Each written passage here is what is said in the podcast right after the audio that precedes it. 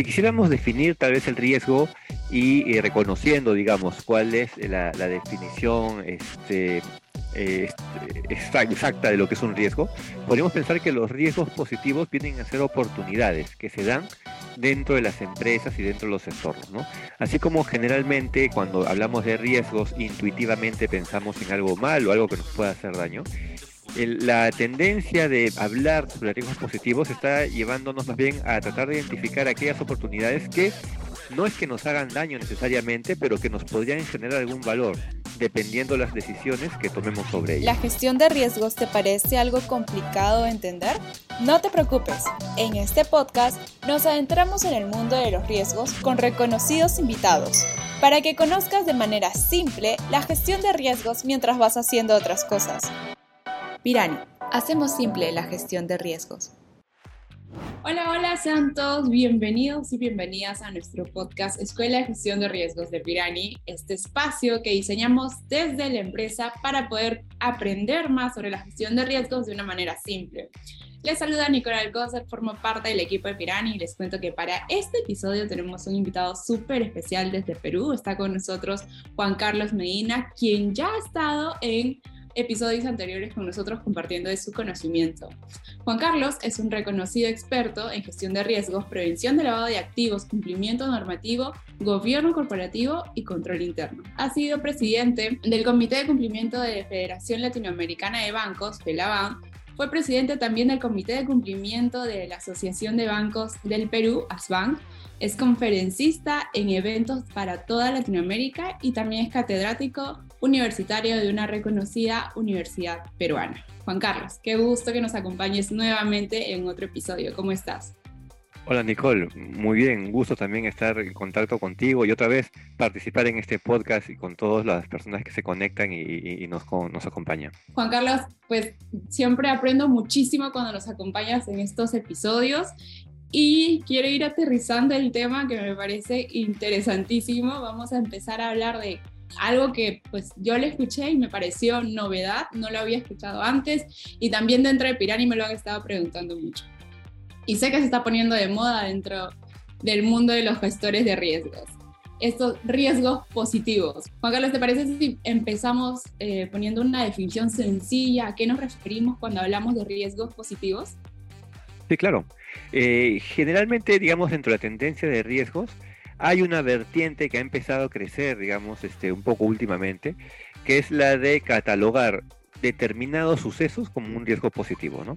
Si quisiéramos definir tal vez el riesgo y, reconociendo, digamos, cuál es la, definición este, este exacta de lo que es un riesgo, podríamos pensar que los riesgos positivos vienen a ser oportunidades que se dan dentro de las empresas y dentro de los entornos, ¿no?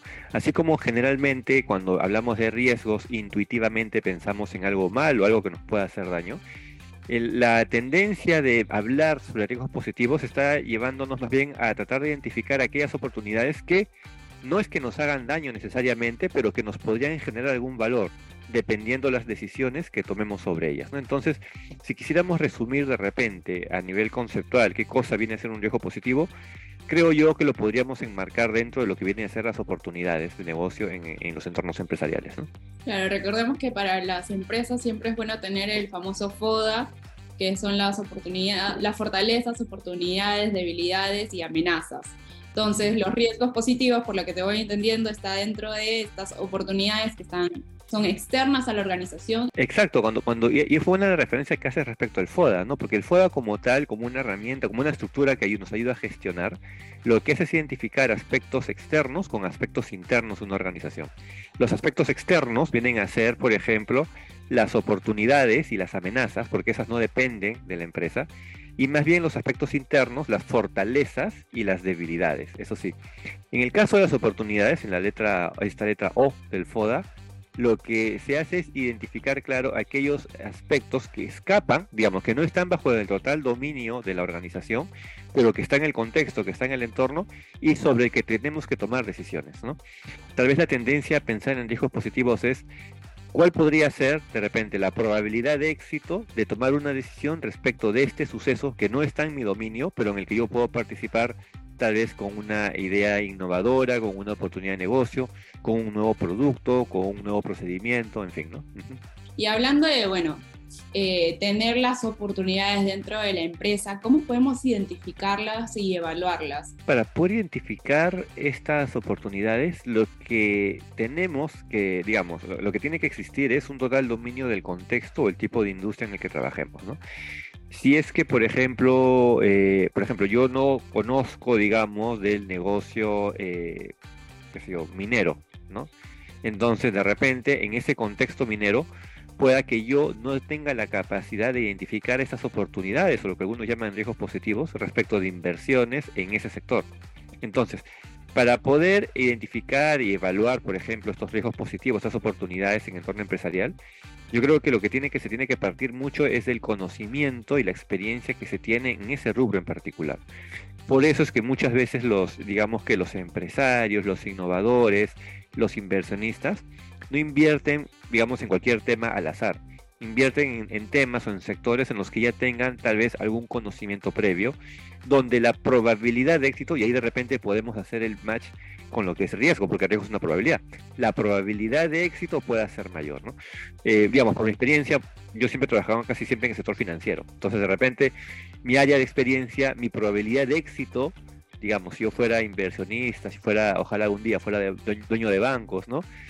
Estaría muy enfocado en lo que es el sector financiero, porque es el, digamos que el contexto, el ambiente en el que yo me siento más cómodo, en el que conozco más de repente y por eso yo puedo tomar decisiones de manera muy, mucho más rápida, mucho más eficiente, mientras que un sector en el que no conozca. ¿no? Entonces, para poder identificar este, esos, esas oportunidades, yo creo que se tiene que partir del dominio del tema, del sector en el que se va a trabajar. ¿no? Y Juan Carlos, ¿podemos poner un, ejemplo de este riesgo positivo? Ahora que has estado hablando de que tienes más experiencia en el sector financiero, ¿alguna oportunidad o mejor conocido como riesgo positivo que, que puedas compartirnos? Bueno, en el sector financiero generalmente eh, estas oportunidades están muy enfocadas, sobre todo en Latinoamérica, en los aspectos de inclusión financiera.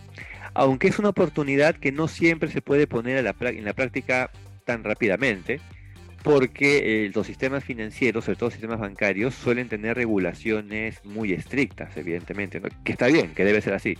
Pero digamos que la innovación, la inversión en este nuevo tipo de oportunidades pueda que se sientan como en una camisa de fuerza cuando el marco regulatorio no es este digamos no es muy flexible en ese aspecto no una oportunidad por ejemplo siempre en, mercados financieros ha sido el de poder eh, alcanzar a poblaciones que no estén bancarizadas con algún producto financiero donde lo más básico es por ejemplo abrir una cuenta abrirle una cuenta a las personas que no tienen cuentas o que no, nunca han trabajado con ningún banco. Pero si bien esta es una oportunidad, porque es la oportunidad, probabilidad de éxito, ¿cuánta gente no tiene cuentas? ¿Cuál, es el, ¿Cuál es el éxito de la fintech, por ejemplo? Que en los países hay más gente con celulares que con cuentas bancarias. Entonces, todo lo que utilices a través de un teléfono celular va a tener mayor acogida que abrir una cuenta bancaria. Por eso es que muchas fintechs hacen, hacen operaciones por, por teléfono solamente. Pero desde el punto de vista bancario, donde tú requieres una cuenta bancaria, normalmente esta oportunidad puede verse un poco eh, demorada, si se quiere, por los requisitos este, regulatorios que normalmente tiene la banca. O sea, alguien diría, vamos a abrirle cuentas a un millón de personas que no tienen nada, que no han tenido ningún contrato con el banco y que están en una localidad lejana. Pero para abrir esa cuenta, los requisitos pueden llegar a ser tales que tal vez esas personas no cumplan con requisitos y por lo tanto no pueden acceder a esa oportunidad. ¿Qué es la diferencia, por ejemplo, cuando vemos las oportunidades que sí se dan en entornos fintech porque los entornos fintech no tienen una regulación propiamente dicha todavía. Entonces, dentro de esta falta de regulación, ya la, cosa puede caminar, ellos pueden seguir vendiendo, la gente sigue operando, ¿no? Eh, y eso, por ejemplo, uno ve como esta misma, el mismo fondo, el mismo, el mismo objetivo que era inclusión financiera, visto como oportunidad de un entorno altamente regulado como la banca, es diferente vista como oportunidad de un entorno que no tiene una regulación propia como lo que es las, industrias fintech o las empresas fintech, ¿no? Eh, ese, por ejemplo, sería una, un, un, caso de poder tangibilizar estas oportunidades o, si se quiere, riesgos positivos, ¿no?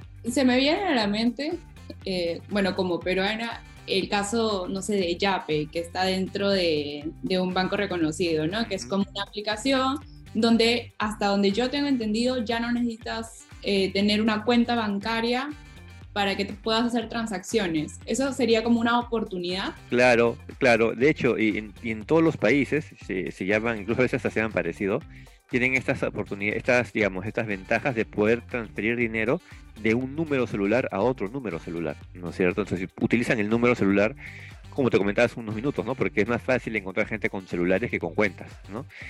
Naturalmente estas, estas modalidades de pagos también se pueden asociar a una cuenta, ¿no? Si bien tal vez no dependen de una cuenta, sí se pueden asociar a una cuenta, porque uno utiliza esto para pagar con el teléfono celular, para pagar un taxi, para pagar unas compras pequeñas, y si no tienes en el celular saldo, tú puedes transferir de tu cuenta al celular y de ahí puedes estar pagando, ¿no?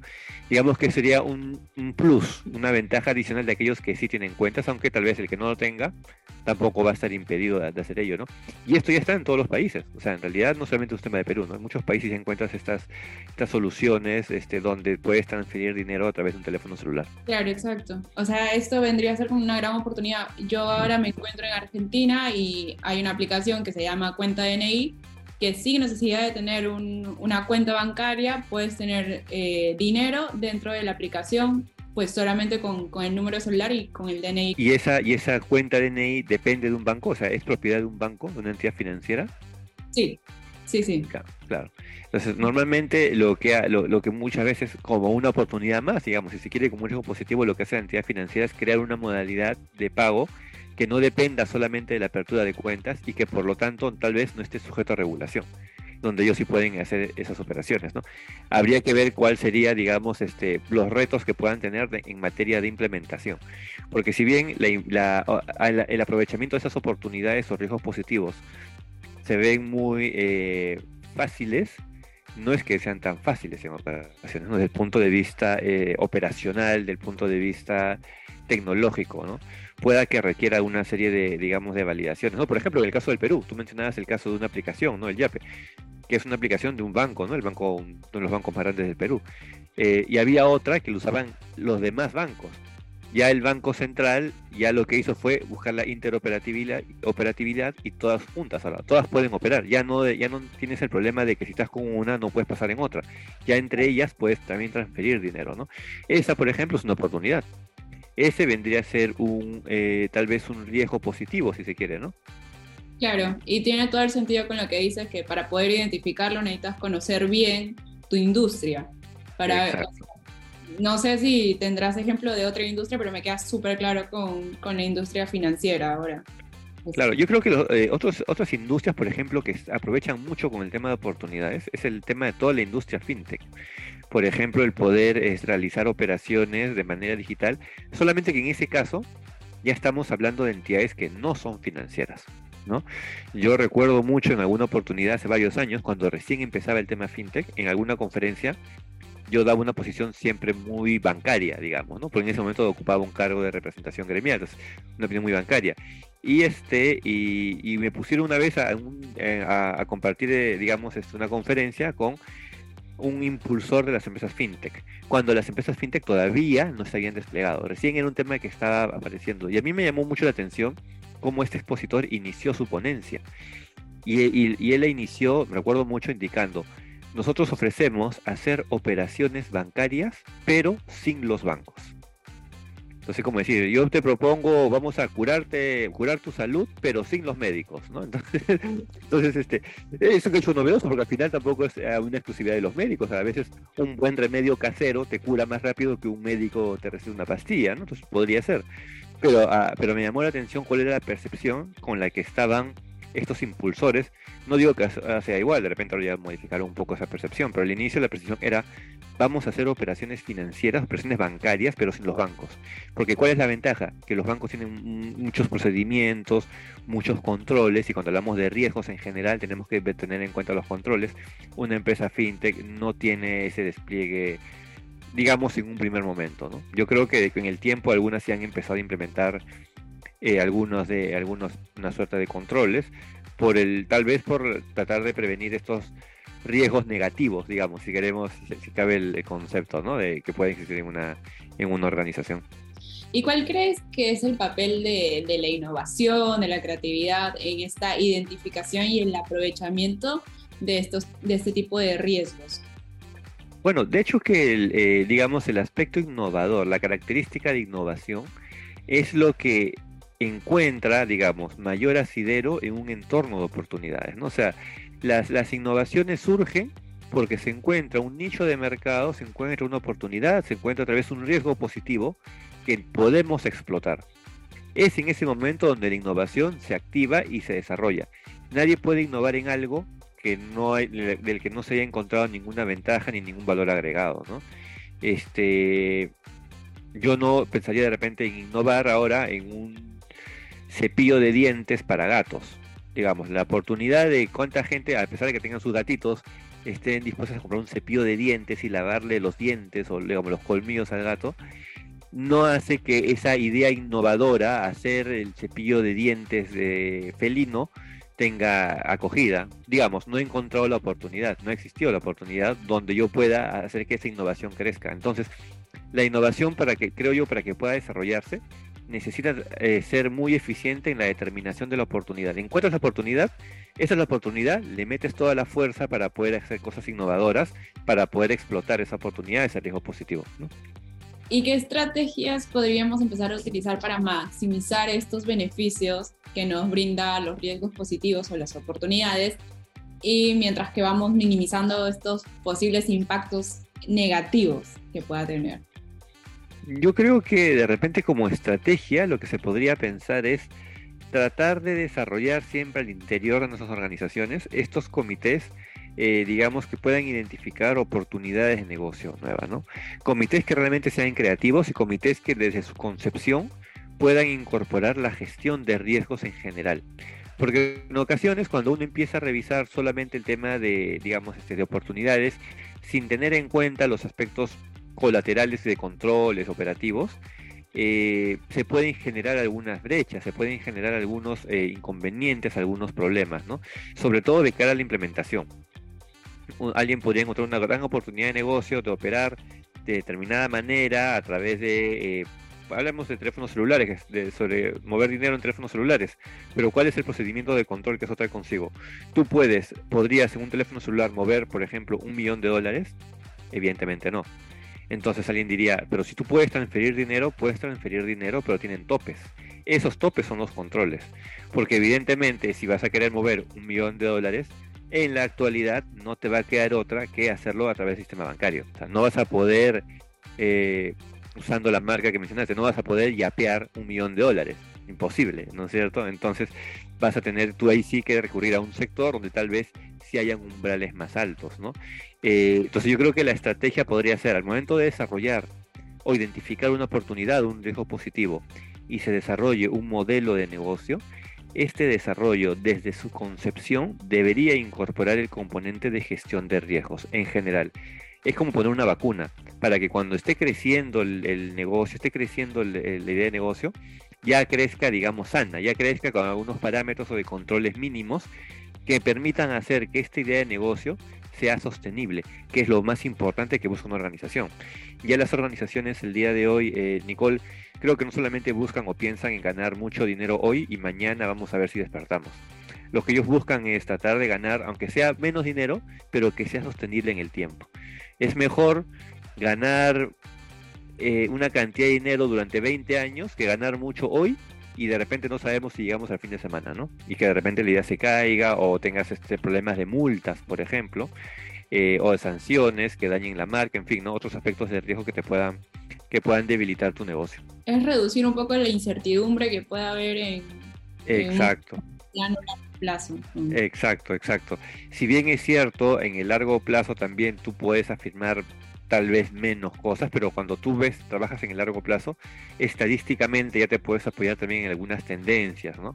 Eh, tú podrías, tipo de cambio, por ejemplo, ¿no? Tipo de cambio, tú no podríamos asegurar cuál sea el tipo de cambio de repente a diciembre o el próximo año, pero sí podríamos tener un estimado revisando cómo ha estado el tipo de cambio en los últimos años, ¿no? Eh, por ejemplo, en el caso de Perú, ¿no? Entiendo yo que en el caso de Argentina puede haber algunas particularidades, porque pueden haber varios tipos de cambios. Entonces, pero digamos, este, en países donde el tipo de cambio es único, sí uno podría hacer esa, digamos, este, esa proyección, ¿no? Bueno, Juan Carlos, entonces, ¿cuáles serían esos principales desafíos que, enfrentan, que se enfrentan las organizaciones al gestionar los riesgos positivos y cómo los pueden superar? Que uno de los principales desafíos para gestionar estos riesgos positivos, entendidos como oportunidades, es que las personas encargadas de identificarlos tienen que ser personas, en mi opinión, muy enfocadas en la parte comercial, en la parte negocios porque como lo que se quiere es ver oportunidades de negocio, no digo que sea imposible, pero a veces es un poco más difícil identificar esa oportunidad desde el punto de vista de alguien que solamente ve control, ¿no? O sea, ¿qué es más fácil encontrar? ¿A, quién sería más fácil encargar eh, la, digamos, eh, la búsqueda de oportunidades de negocio? ¿Al gerente de negocios o al gerente de riesgos? Yo creo que el gerente de negocios. ¿No? Que no quiere decir que sea al final el que se va a tomar, porque después de repente es un poco arriesgado, un poco temerario en su decisión y hay que, acompañarlo. Pero si vamos a poner a alguien de riesgos, por ejemplo, un gerente de riesgos, un controller, a que busque la oportunidad de negocio, tal vez de antemano él se va a poner, por su criterio y por el desarrollo profesional que tenga, una serie de eh, obstáculos, si se quiere, que no le van a permitir identificar muy bien la oportunidad de negocio. Y ahí, por ejemplo, está la ventaja, eh, Nicole, y el gran punto a favor que deben tener, por ejemplo, un gerente general, un CEO, que más bien tiene que dirigir un equipo, donde reconoce cuál es la habilidad de cada uno. La habilidad del gerente de áreas de control o de riesgos no es la de crear negocios, naturalmente. Evidentemente porque no es su rol.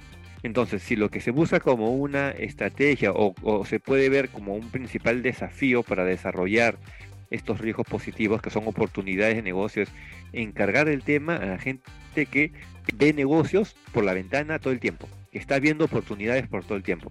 Una vez que se encuentre la oportunidad, ahí sí hay que incorporar al de control, al de riesgo, al de operaciones, para ver cómo materializar esa oportunidad de negocio.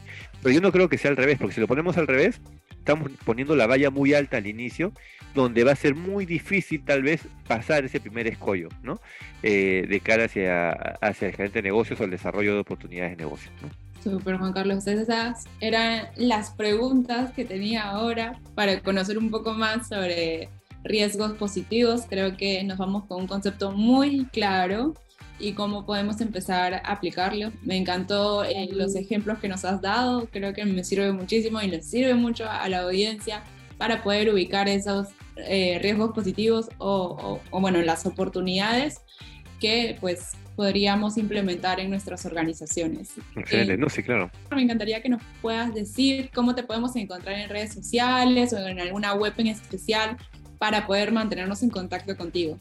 Claro que sí. Este, bueno, me pueden encontrar en realidad solo con mi nombre, Juan Carlos Medina, eh, en LinkedIn, en, en, Facebook, en Instagram, en Twitter. También puedo publicar a veces algunos eventos que soy ahí y ahí pueden encontrar mis datos como para poder este, intercambiar opiniones este, o pareceres o cualquier ayuda que les pueda brindar. Siempre es un gusto tenerte en este programa y esperamos tenerte mucho más adelante para ver otros temas en gestión de riesgo. Encantado, Nicole. Mucho gusto para mí siempre participar de estos eventos de Pirani y qué bueno que lo sigan manteniendo en el tiempo, ¿no? Es una gran oportunidad de poder alcanzar a todos los usuarios, a toda, a toda la sociedad. Algunos conceptos así en pequeñas cápsulas que les ayude a entender un poco mejor algunos, algunos entornos, ¿no? Sí, exacto. Este, este espacio solamente es para poder democratizar la gestión de riesgos, para hacerlo más conocido, entendible y bueno, con, contar con expertos como tú para, para aclararnos estos temas bueno, conmigo será hasta un próximo episodio. Muchas gracias Juan Carlos, nos estamos viendo. Gracias, hasta luego.